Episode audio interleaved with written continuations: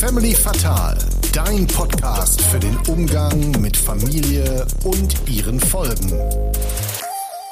Niemand verarscht Jesus. Ich grüße euch. Da sind wir wieder bei Family Fatal. Ähm, Hallo. hallo Philo. Was geht ab, Philo? Ja, äh, nicht so viel, ne? Hatte gerade die Berufsschule, ne? Bin jetzt endlich mal wieder vor Ort, ne? Letzte Woche ja nicht geschafft.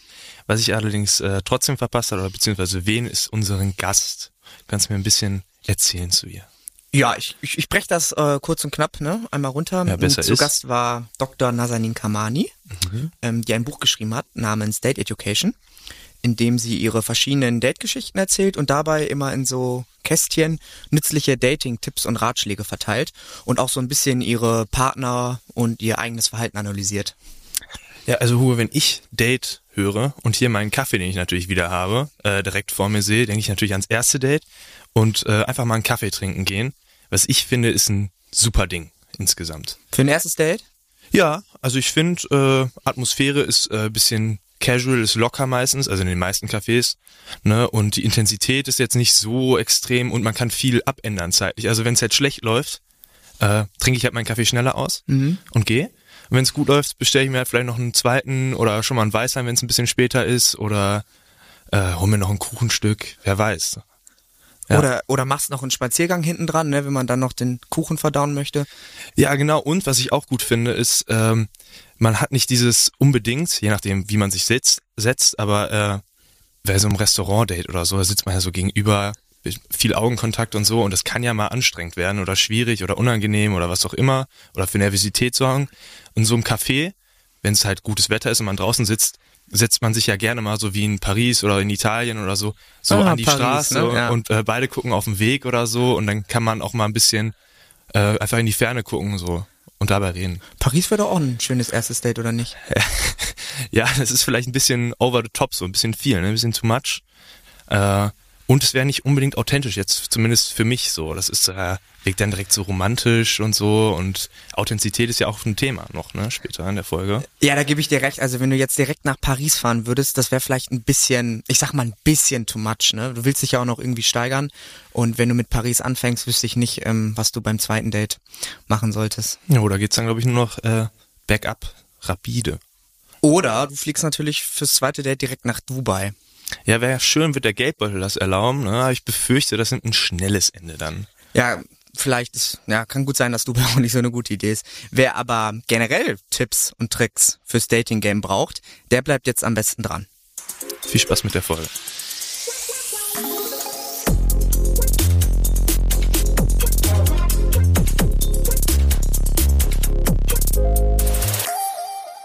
Niemand verarscht Jesus. Da sind wir wieder. Herzlich willkommen bei Family Fatal. Auch heute haben wir wieder einen ganz besonderen Das- Gast da, nämlich Dr. Nazanin Kamani. Schön, dass du da bist. Hallo, ich freue mich auch.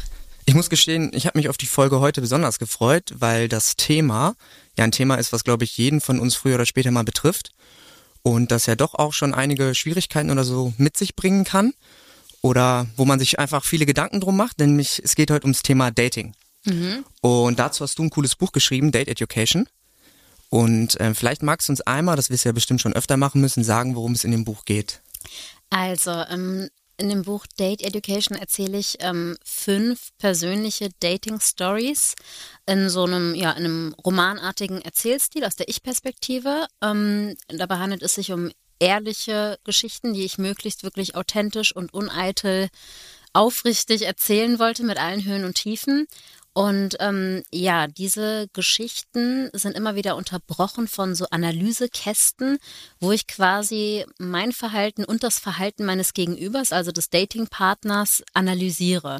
Ähm, Ich arbeite als Ärztin in der Psychiatrie und Psychotherapie und es äh, bot sich einfach an, da Literatur und Fachwissen miteinander zu kombinieren. Und ja, mein Ziel war einfach einen ganz äh, ja, aufrichtigen, persönlichen, aber auch einen professionellen Einblick zu geben in die Datingwelt. Ich habe, als ich das Buch ähm, gelesen habe, mich als erstes gefragt, wie man auf die Idee kommt. Also wann hast du dir gedacht, boah, irgendwie könnte ich da auch ein, auch ein Buch draus machen?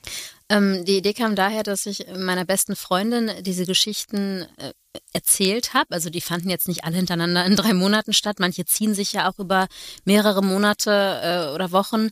Und ähm, ja, habe die eben durch meine, sag ich mal, Analyse-Leidenschaft oder halt auch durch den beruflichen Background mit der Therapie und Psychiatrie auch immer wieder dann dazwischen analysiert und irgendwann meinte diese Freundin, hey, ähm, es ist irgendwie interessant, dass du das einerseits so ehrlich erzählst und auch mal witzig, traurig, melancholisch, äh, wirklich zum Schmunzeln, zum Lachen, zum Weinen und dann zwischendurch halt äh, diese Analysen einstreust.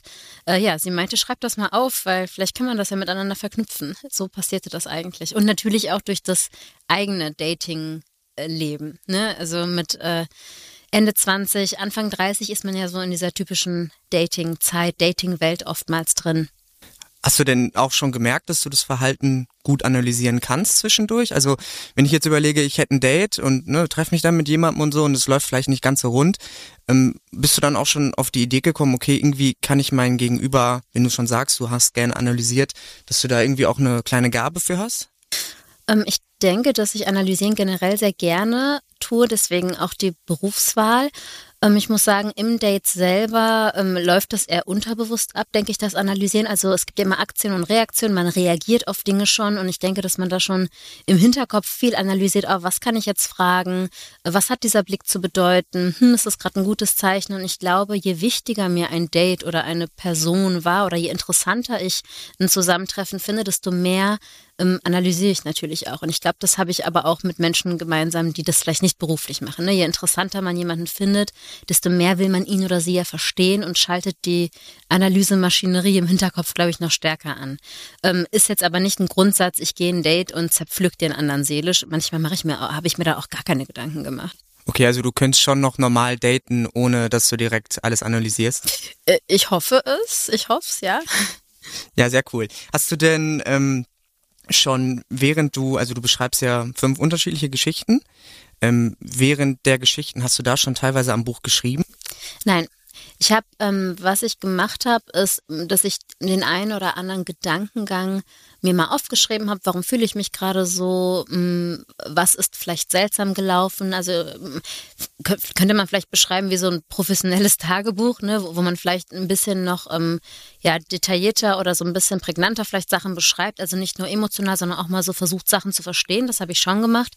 Aber äh, es war nicht, ich date jetzt jemanden und dann äh, schreibe ich die Geschichte darüber. Also es war kein gezielter Angriff, sage ich mal. Okay, weil das habe ich mich so ein bisschen gefragt, ob du vielleicht während den Geschichten, weil die fünf Geschichten sind natürlich auch alle sehr unterschiedlich, vielleicht ab und zu auch mal irgendwas eingestreut hast, um den Gegenüber irgendwie vielleicht ein bisschen zu testen oder um diese ja Infos, die du ja auch dazu gibst, um die irgendwie mal auszuprobieren. Ah ja, freut mich ja, dass äh, der Eindruck entstehen könnte. Ähm, nee, das war tatsächlich, äh, ja, das, war eine, das waren authentische Entwicklungen, die ich im Nachhinein aber sehr genau beleuchtet habe, auch dann im, ja, in meinen Verläufen nachgesehen habe, vielleicht im Handy oder nochmal gefragt habe, eine Freundin oder meine Schwester, was hatte ich da nochmal genau erzählt, wie war euer Eindruck? Also ähm, an vieles erinnerte ich mich auch einfach noch sehr gut, weil das für mich sehr ähm, ja interessante Erfahrungen auch äh, waren, die mich alle auf unterschiedliche Art sehr berührt haben. Und wie gesagt, ich habe immer, ich schreibe so auch gern Tagebuch und so. Dann konnte ich das zusammenkratzen. Also um dich zu beruhigen, der Eindruck ist nicht entstanden, aber weil die Geschichten eben so verschieden waren, ähm, dachte ich, vielleicht hat man dann mal so ein, zwei Kleinigkeiten irgendwie mit eingestreut. Ich denke, die Dating-Welt oder die Welt der Beziehungen heutzutage bietet tatsächlich auch äh, so einen sehr bunten äh, Eindruck, so einen sehr bunten Salat an verschiedenen, äh, ja, verschiedenen Anteilen. Ich glaube tatsächlich, dass das Datingleben sehr unterschiedlich und sehr vielseitig mittlerweile auch ist. Das ist definitiv, also glaube ich auch, dass man da viele unterschiedliche Charaktere mittlerweile kennenlernen kann. Ähm, ja, ich habe mir das so vom Plan ein bisschen so gedacht, weil ich dich ja schon mal da habe als ähm, Date-Experte, dass ich mir einfach ein paar Fragen aufgeschrieben habe mhm. rund ums Dating. Und ähm, ja, die werde ich jetzt einfach gestreut, glaube ich, so ein bisschen fragen, was ich halt interessant fand und was ich so gesammelt habe. Mhm. Und hoffe, dass ich dann den ZuhörerInnen ein bisschen was mit auf den Weg geben kann. Und ich lerne natürlich auch noch was, ja, was natürlich klasse ist. Ähm, da wir ja ein Familienpodcast sind, habe ich auch ein, zwei Fragen zur Familie. Mhm. Ähm, zum Beispiel, ähm, übernehmen wir denn Partnervorstellungen von unseren Ursprungsfamilien? Also wenn ich jetzt zum Beispiel an meine Familie denke und wie meine Eltern und so zusammen harmonieren, sind das Dinge, die wir vielleicht unbewusst oder bewusst auch mit in unsere Partnervorstellungen nehmen, wie eine Beziehung laufen muss? Also ich denke, dass Familie auf jeden Fall eine große Rolle spielt, auch in, in meiner Entwicklung, in, in meiner Vorstellung von Beziehungen. Ich denke, dass es nicht immer so ist, dass wir, sage ich mal, die Elternbeziehung abpausen. Ähm, da gibt es verschiedene Konstellationen. Ähm, Klar kann es sein, dass ich mir denke, okay, die Ehe meiner Eltern, die ist wunderschön, die funktioniert, ich fühle mich wohl, ich fühle mich geborgen. Ähm, Im Idealfall suche ich ein ähnliches Konstrukt, eine ähnliche Konstellation. Ein Beispiel ist äh, zum Beispiel, die Eltern sind Teamplayer, ähm, sorgen für einen tollen Familienzusammenhalt. Ähm, trotzdem äh, sind sie irgendwie auch, haben eine emotional intime Beziehung miteinander, die auch unabhängig von den Kindern läuft. Ja, dann kann es natürlich sein, dass ich sage, ja, genau das suche ich auch. Dann kann aber der umgekehrte Fall eintreffen, dass ich denke, okay, ähm, das habe ich jetzt irgendwie 18, 19 Jahre lang erlebt. So will ich eine Partnerschaft nicht haben. Ich, ich möchte es eher ein bisschen, sag ich mal, wilder oder ein bisschen abwechslungsreicher oder ich, ich will lieber Spätkinder haben und, und mein Leben nicht äh, aufbauen auf der Basis, ähm, ja, Familie, Haus, ähm, sesshaft werden. Also ich denke, ähm, es ist es beeinflusst die Gedanken immer, aber mal in die eine Richtung, mal in die andere. Was es auch gibt äh, in der Psychologie gerade, ist, dass sich auch ungesunde Muster von Eltern reinszenieren kann, um sie so zu verarbeiten. Sprich, meine Eltern haben vielleicht eine dysfunktionale Beziehung gehabt, ja, ähm, die geprägt war vielleicht auch von psychischen Problemen, ähm, dass einer vielleicht eine schwierige Persönlichkeit hatte oder gar Persönlichkeitsakzentuierungen, der andere vielleicht sehr überangepasst war und versucht hat, alles immer zusammenzuhalten und dass ich das vielleicht nicht richtig analysiere oder nicht ganz verstehe und dann eben mir vielleicht ein ähnliches Konstrukt suche, ja, äh, ein, eine, ja, diese Situation, diese, dieses Konstrukt meiner Eltern reinszeniere in meiner eigenen Beziehung, um da dann, äh, ja, Lösungen für mich zu suchen oder diese Konflikte, die ich erlebt habe, aufzulösen. Das geht nicht immer gut, beziehungsweise das geht oft schief, weil wenn ich mir die ähnlichen Probleme suche, die schwierig zu lösen waren, dann äh, ja, kann ich natürlich auch ähnlich äh, dran zu knabbern haben und darunter leiden. Ja, das klingt, klingt eigentlich nicht gesund. Genau, es ist eher ungesund, sich, sage ich mal, ein, ein Problem mit Absicht, unterbewusst natürlich zu suchen, um es dann aufzulösen. Also du siehst, man kann es genauso machen wie die Eltern, man kann es umgekehrt machen wie die Eltern, man kann versuchen, in den eigenen Beziehungen Elternkonflikte, Beziehungskonflikte zu bearbeiten.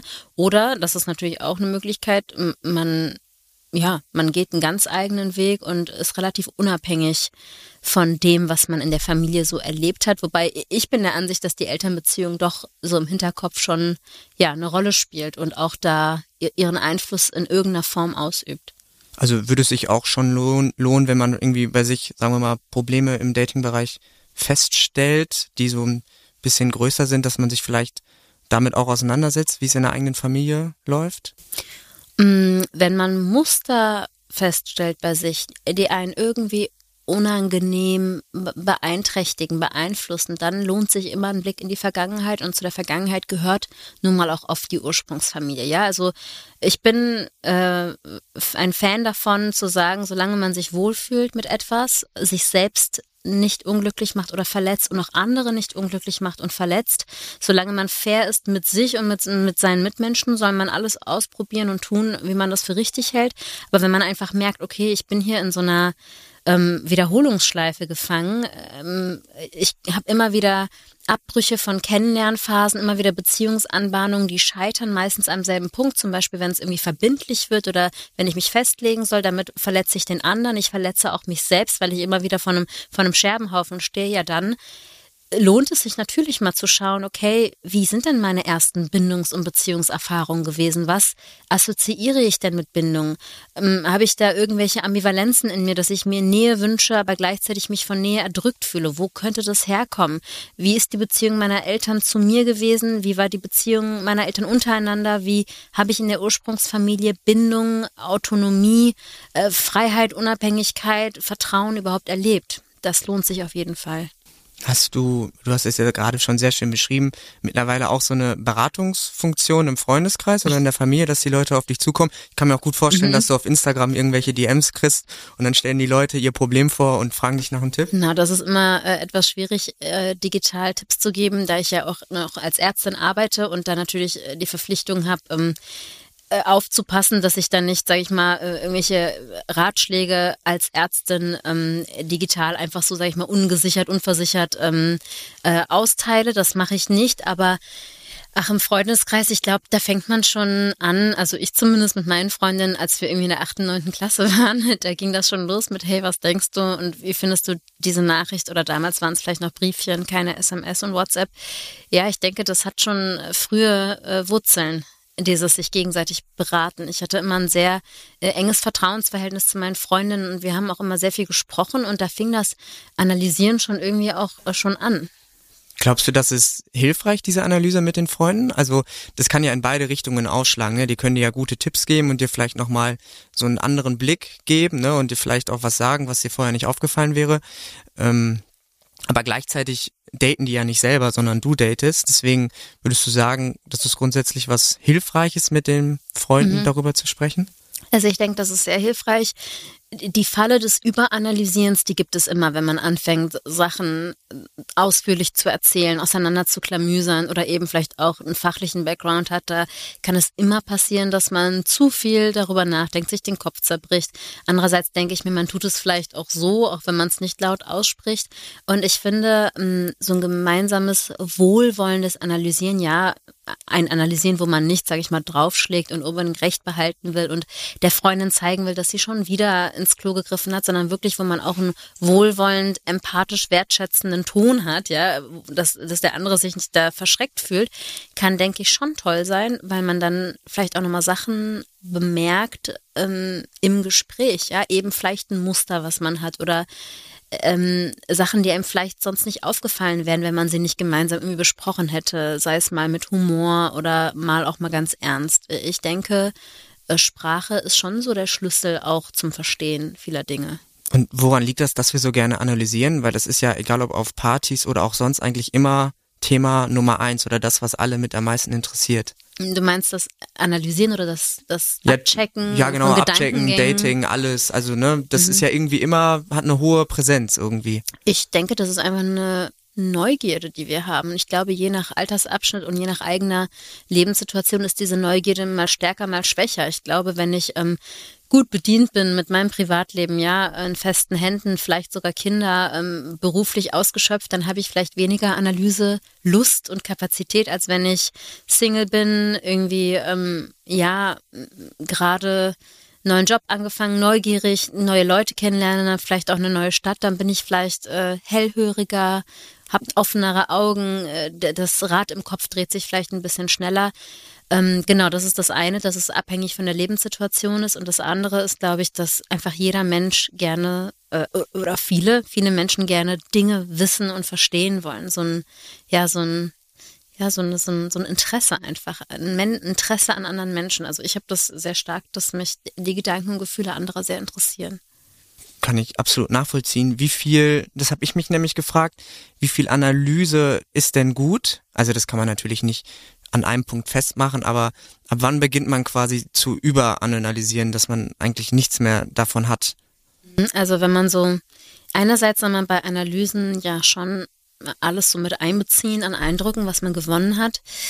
Ähm, ich denke, analysieren ist dann irgendwie ein bisschen ja, vielleicht schädlich könnte man fast schon sagen, wenn man davon zu starke Grübeleien bekommt. Sprich, wenn es sich einfach negativ anfühlt, ja. Ähm, klar, manchmal ist die Erkenntnis der Analyse einfach unschön und es tut dann vielleicht ein bisschen weh, sich eingestehen zu müssen, die andere Person hat kein Interesse oder hm, es sieht ziemlich danach aus, als würde die andere Person vielleicht noch auf drei anderen Hochzeiten tanzen und deswegen kommt es zum widersprüchlichen oder ambivalenten Verhalten. Klar, das Ergebnis der Analyse kann natürlich wehtun, äh, gerade wenn man da auch sehr ehrlich ist. Aber ich glaube, wenn man einfach in so eine Grübelschleife gerät, ja, dass man ständig abwägt, äh, von Hölzchen aufs Stöckchen kommt, ähm, äh, die ganze Zeit Checklisten im Kopf macht, pro, contra und dann irgendwie mit der fünften Freundin oder dem fünften Freund das nochmal dasselbe durchgehen muss. Also das ist wie bei allen Dingen, ja, äh, ist, ist das Maß entscheidend. Ne? Also äh, sich in Grübelschleifen zu verlieren, da würde ich stark von abraten. Das kann einfach dann auch irgendwo zur Belastung werden. Jetzt so eine Idee, wie man das vielleicht so ein bisschen verhindern kann, weil das ist ja, glaube ich, Mhm. auch ein Prozess, der sich eventuell entwickelt. Ne? Man kriegt es gar nicht so mit. Mm, Ich denke, äh, überanalysieren hat vielleicht auch was mit dem Selbstwertgefühl zu tun. Ähm, Wenn ich mir meiner irgendwo sicher bin, ja, dass ich schon gut bin, wie ich bin und ich mich gut verhalten habe, so wie ich nun mal authentisch auch zu anderen Menschen bin, mich auch so in einem Date präsentiert habe, mich nicht zu sehr verstellt habe oder nicht zu überangepasst war oder nicht zu forsch war, ja. Also wenn ich mit mir im Reinen bin, dann ähm, stoppt, glaube ich, die Analyse auch irgendwo. Da denke ich, okay, es ist so und so gelaufen, dies und jenes sind meine Eindrücke. Mm, ich habe jetzt alles getan. Ich, ich war ich, ich, ich war aufgeschlossen, freundlich, ähm, aber auch neugierig, ähm, auch nicht ähm, zu offensiv. Ich war mir selbst treu und je- jetzt gucke ich einfach mal. Ne? Also ich glaube, je mm, ja, je mehr man mit sich und seinem Datingverhalten im Reinen ist, desto weniger muss man sich eigentlich den Kopf zerbrechen, wie jetzt jede, jeder Move ankam. Das finde ich, das merkt man auch ganz gut in deinem Buch, dass wenn man mit sich selbst im Reinen ist oder selbst weiß, was man möchte, dass das dann wirklich automatisch dazu führt, dass man sich ein bisschen weniger Gedanken macht.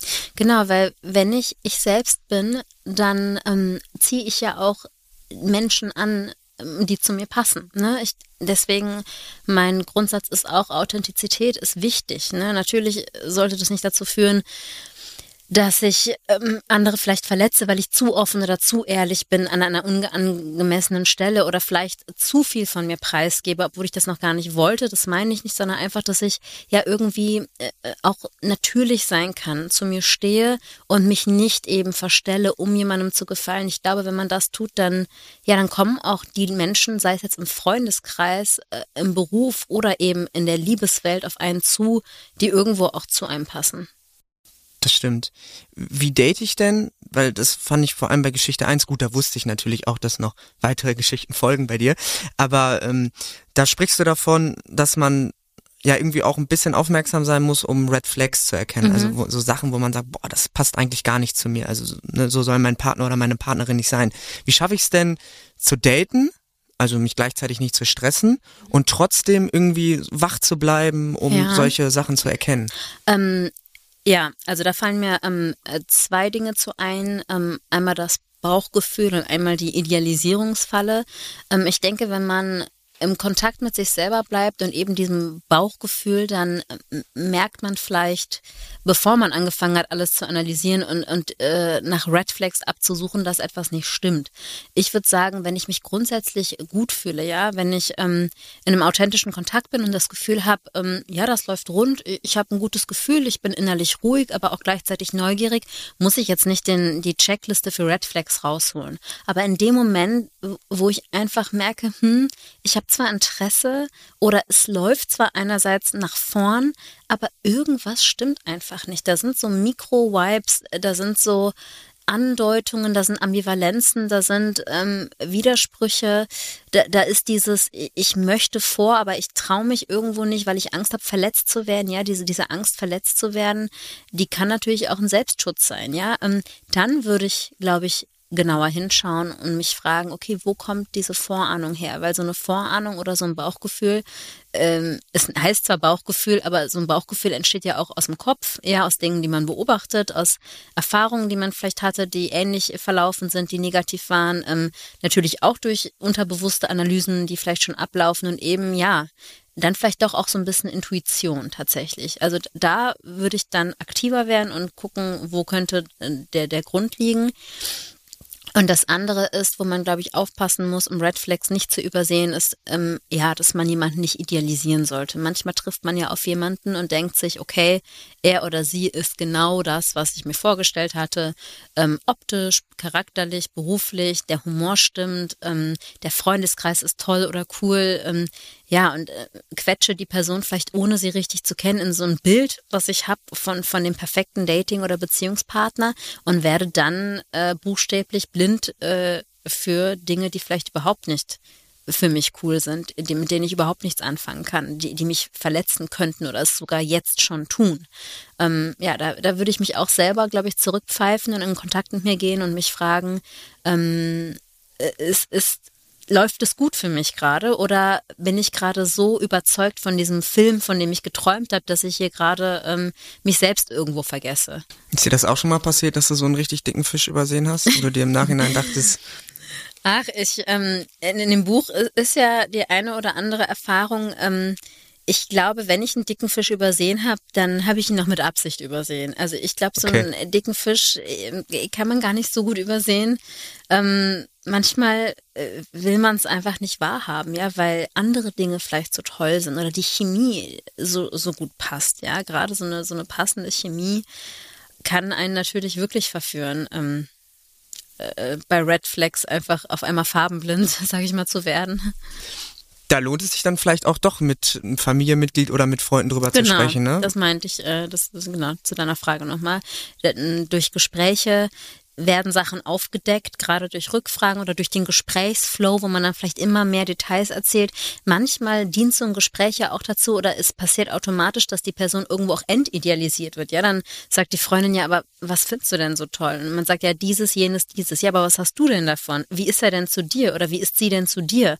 Ähm, wie sieht's denn aus mit den nächsten Treffen? Und dann kommt plötzlich raus, äh, das ist eine total unverbindliche Kiste, aber ich stelle mir da vielleicht schon irgendwie, äh, also nicht ich, aber man stellt sich dann vielleicht schon äh, die Hochzeit vor oder das Zusammenziehen oder die ganz tolle große Liebe und ja, durch Rückfragen und ähm, durch eine Art Realitätsprüfung ähm, könnte das äh, passieren, dass man die Situation entidealisiert und sich damit einen großen Gefallen tut.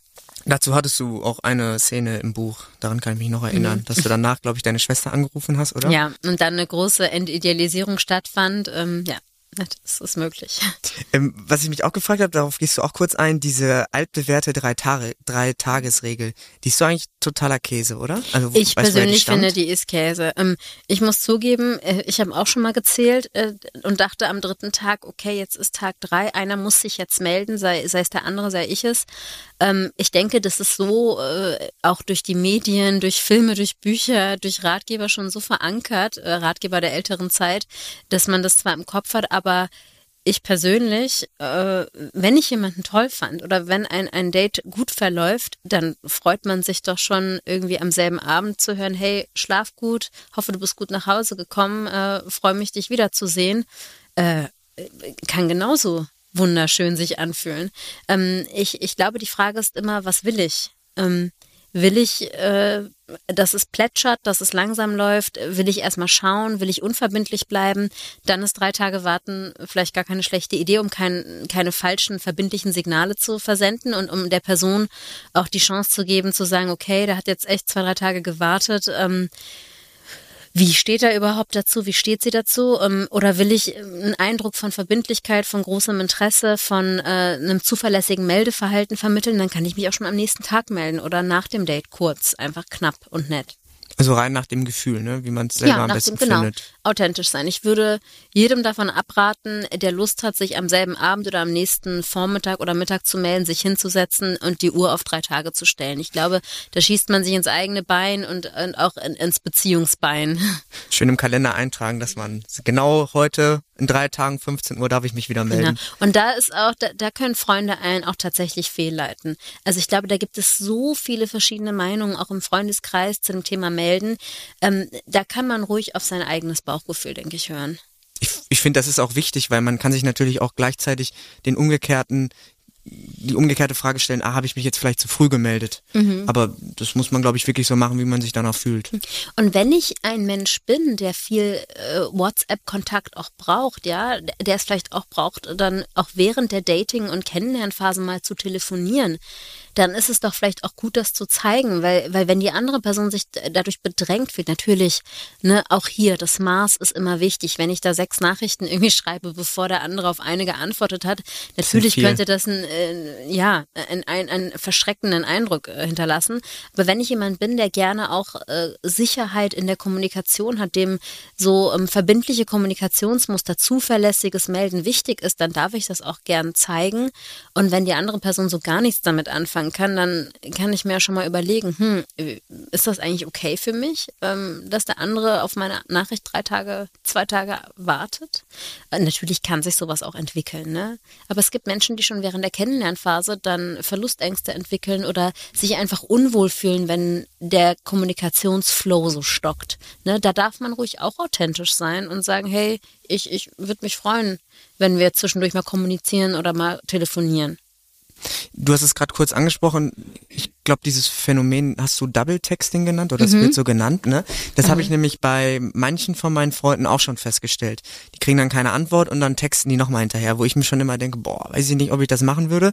Aber gleichzeitig bin ich ja nicht die Person und wenn ich jetzt vielleicht gerade jemanden gut finden würde, dann hätte ich ja auch nochmal Lust mhm. zu schreiben. Mhm. Ähm, wie viel ist denn, auch das kann man natürlich wieder nicht pauschal sagen, aber gut, ne, nochmal nachhaken ist ja auch vielleicht gar nicht verkehrt, um nochmal Interesse zu bekunden. Aber wo sollte man dann vielleicht sagen, okay, ähm, ich habe jetzt alles gegeben, ich lasse es jetzt mal und warte auf eine Antwort? Mhm. Also Double Texting Double Texting passiert ja oft, ähm, wenn geghostet wurde. Also sprich, jemand hat sich ein, zwei Tage nicht zurückgemeldet, wobei ich finde, da kann man noch nicht von Ghosting sprechen, aber angenommen, jemand hat wirklich eine Woche nicht geantwortet. Da finde ich persönlich es völlig in Ordnung, nochmal nachzufragen, denn das würde ich ja auch mit einer guten Freundin machen. Ja, wenn die sich eine Woche nicht meldet, ähm, ich habe aber Lust, sie wiederzusehen oder frag mich, ob alles in Ordnung ist, da würde ich ja auch nicht sagen, hm, äh, sie hat sich nicht zurückgemeldet und äh, ich lasse das jetzt für ein Jahr so stehen. Ich finde es völlig legitim, nochmal zu fragen, hey, ähm, ja, ähm, alles gut, ähm, hast du gerade Stress oder ähm, äh, wie sieht's aus oder ähm, was lieber was anderes, ja, e-, einmal nachzuhaken, finde ich in Ordnung, aber dann würde ich es gut sein lassen, wenn weiterhin nichts kommt. Ähm, so unerfüllend und äh, unbefriedigend sich das anfühlen mag. Ich glaube, wenn man in einer Datingphase ist, die noch nicht sehr weit ist, würde ich das so stehen lassen. Leider passiert es auch oft, dass es vielleicht schon zu emotionaler und körperlicher Intimität kam und auch Leute dann im, im Dating-Game ignoriert werden, auch nach dem Double-Texten. Ich glaube, also ich persönlich, ich, das ist eine sehr individuelle äh, Entscheidung. Ich persönlich würde da nicht nochmal irgendwie anrufen oder schreiben. Ich würde es nicht tun. Ich kann aber auch nachvollziehen, ähm, ja, dass man schwer so zurückbleiben kann, gerade wenn Intimitäten auf verschiedenen Ebenen schon stattgefunden haben. Aber einmal nochmal nachhaken, also davon geht die Datingwelt nee. nicht unter. Ich glaube, ich wäre auch Team einmal nachhaken und wenn dann nichts kommt, dann mhm. ja, dann warte ich einfach, ob die Person sich noch meldet und wenn nicht, mhm. dann ähm, dann eben nicht. Was was mir auch immer auffällt, weil wo ich mich frage, warum man das macht, diese Lüge, ich habe momentan keine Zeit. Mhm. Weil ich finde, das ist ja totaler Quatsch. Mhm. Also jeder hat, also jeder hat ja Zeit und wenn es nur eine Stunde ist für einen Spaziergang mhm, oder so. Mhm. Aber trotzdem ist das ja eine sehr verbreitete Absage eigentlich. Mhm. Woran liegt das? Ähm, äh, also ich denke, es kann tatsächlich den Fall geben, ähm, dass man gerade keinen Kopf hat. Also man hat zwar Zeit, ich, ich glaube, die Formulierung stimmt dann vielleicht nicht 100 Prozent. Ich glaube, die korrekte Antwort wäre ganz oft, ähm, hey, ich, ich habe momentan einfach keinen Kopf, die, sage ich mal, drei freien Stunden am Tag, die mir zur Verfügung stehen, jetzt noch ein Date zu vereinbaren.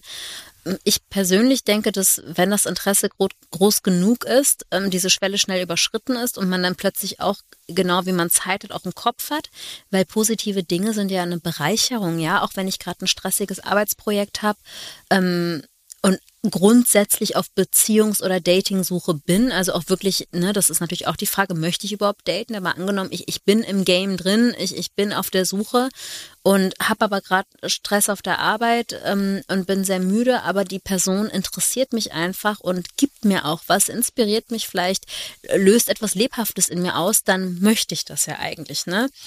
Ähm, ich glaube, der Grund, warum ich habe keine Zeit oder ich bin gerade gestresst oder überfordert als Ausrede genutzt wird.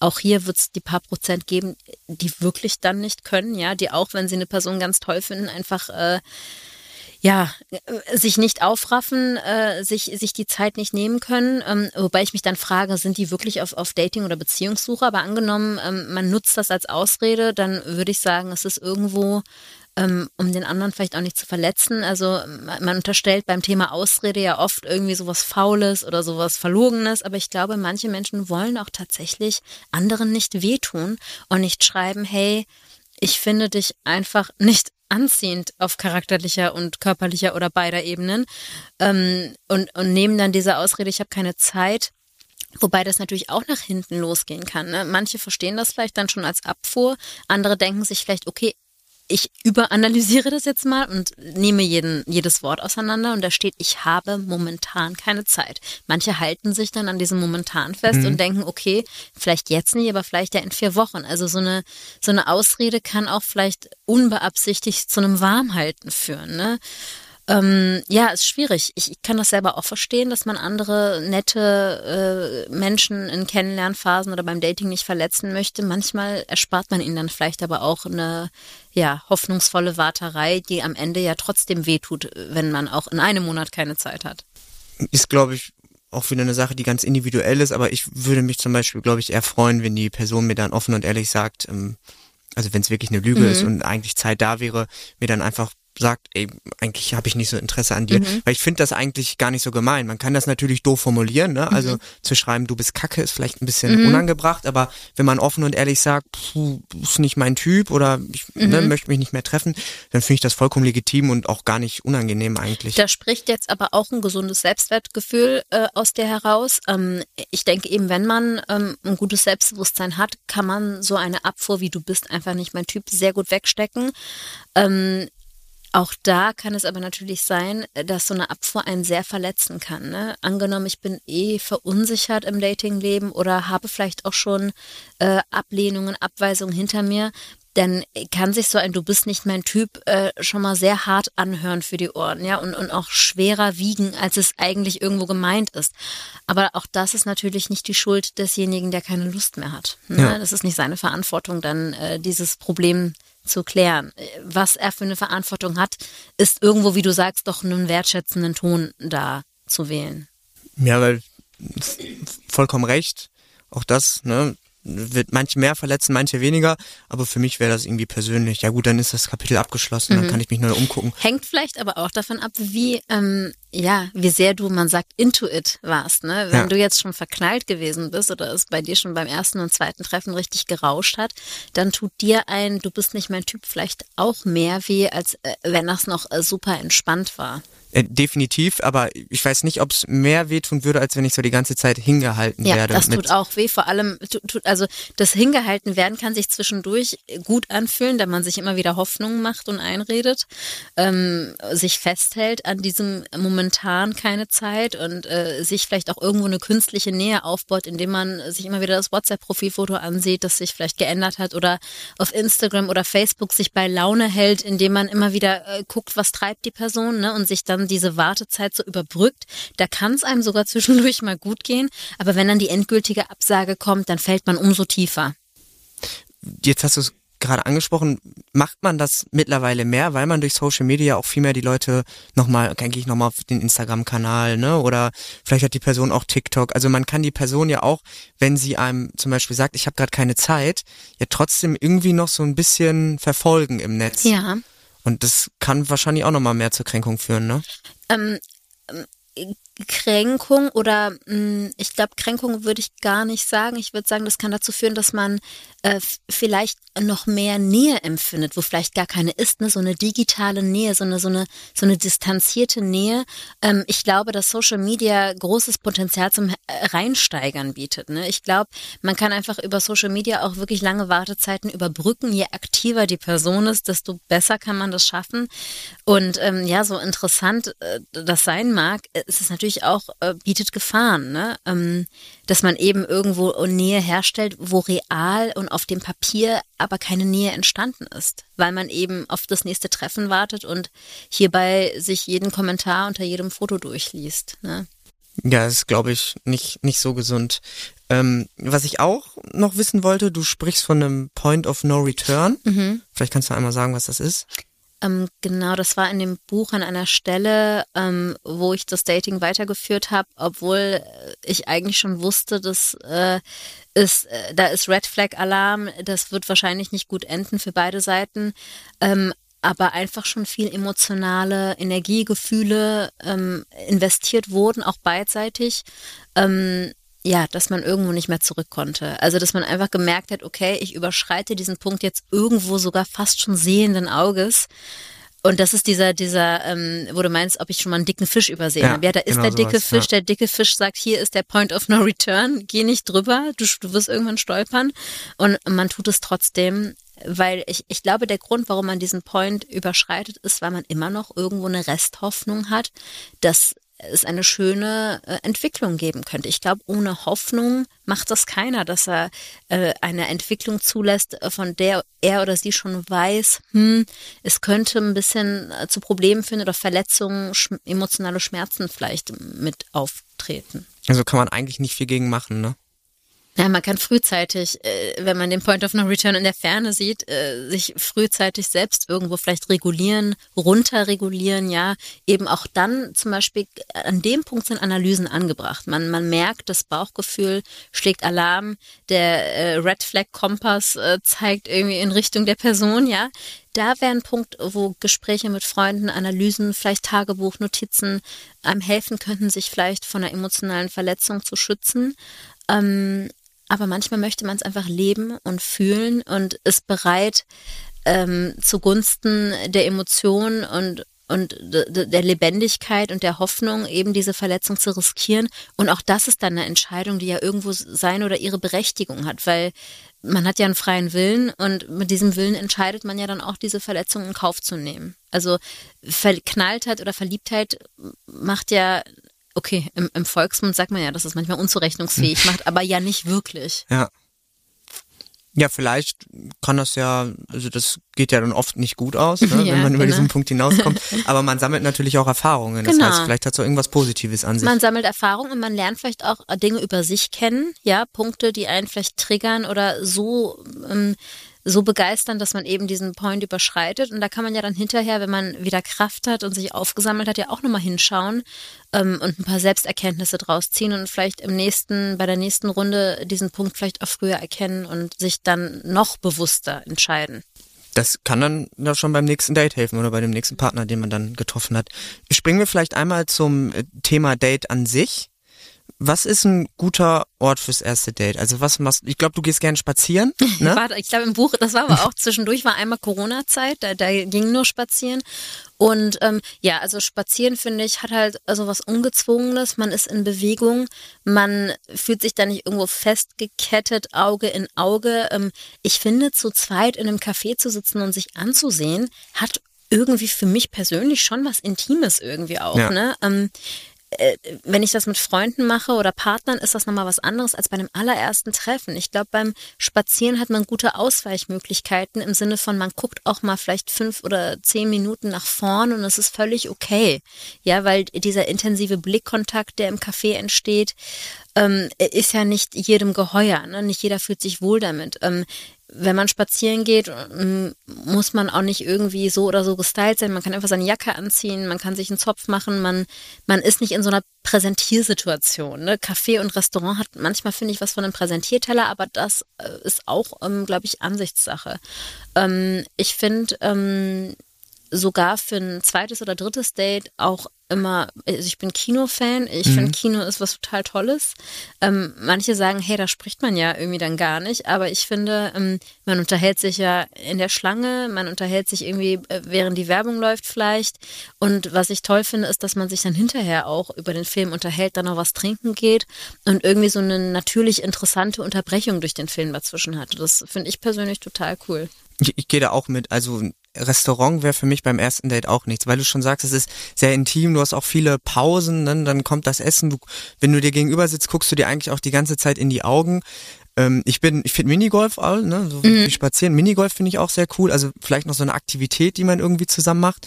Da passt Kino natürlich auch ganz gut. Aber schlussendlich muss natürlich auch wieder da jeder entscheiden, was er gern macht. Ich mhm. finde nur auch Restaurant. Ja, Kaffee ist vielleicht auch eine Altersfrage. Also ich würde jetzt mit äh, 33, 34 auch immer noch sagen, erstes Date Restaurant bitte nicht. Ja.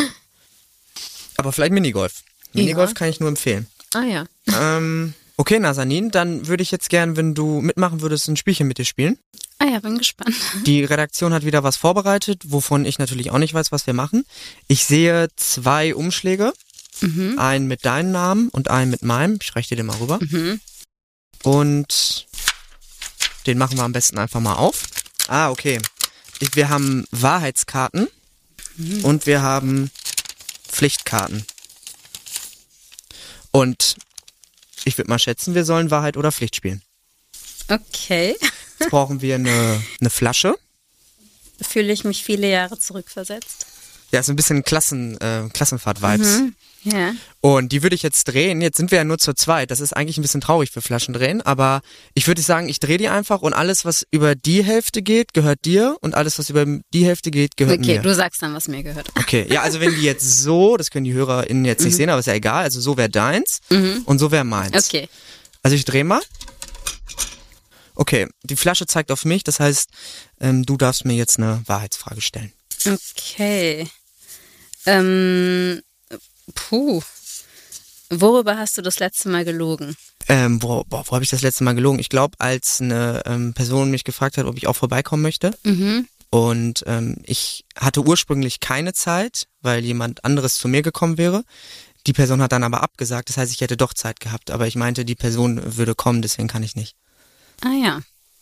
Also eine Ausrede, um jemanden vielleicht nicht zu verletzen. Genau, also ja, sind da wir habe ich auch, beim Thema. Mhm. da habe ich gelogen. Aber war, so einfach, deswegen habe ich es dann einfach so genommen. Weil ursprünglich hätte ich ja keine Zeit gehabt. Ich drehe mal lieber schnell. so, das bin tatsächlich wieder ich. Mhm. Dann, ähm, ja, nehme ich jetzt mal Pflicht, ne? Okay. Ähm, da hatte ich gerade was gesehen. Singe dein Lieblingssong an.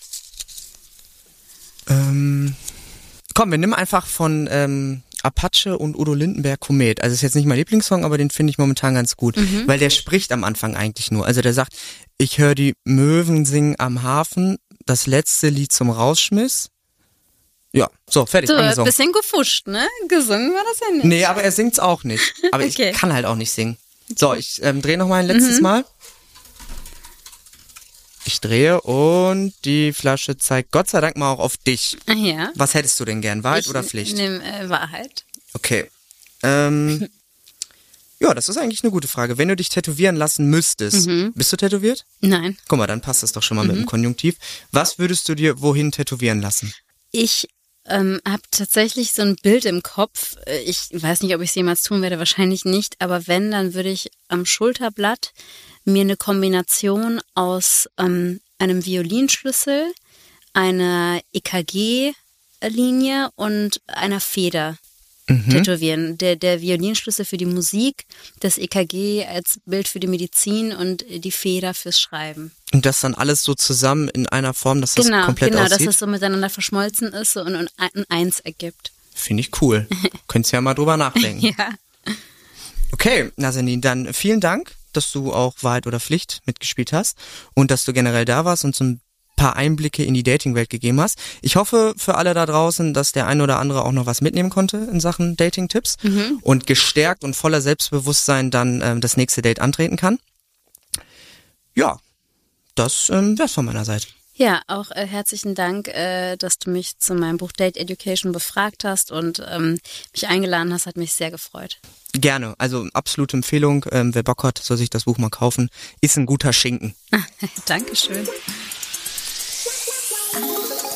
Family Fatal ist eine Produktion der Beck Design GmbH für Kirche in 1 Live.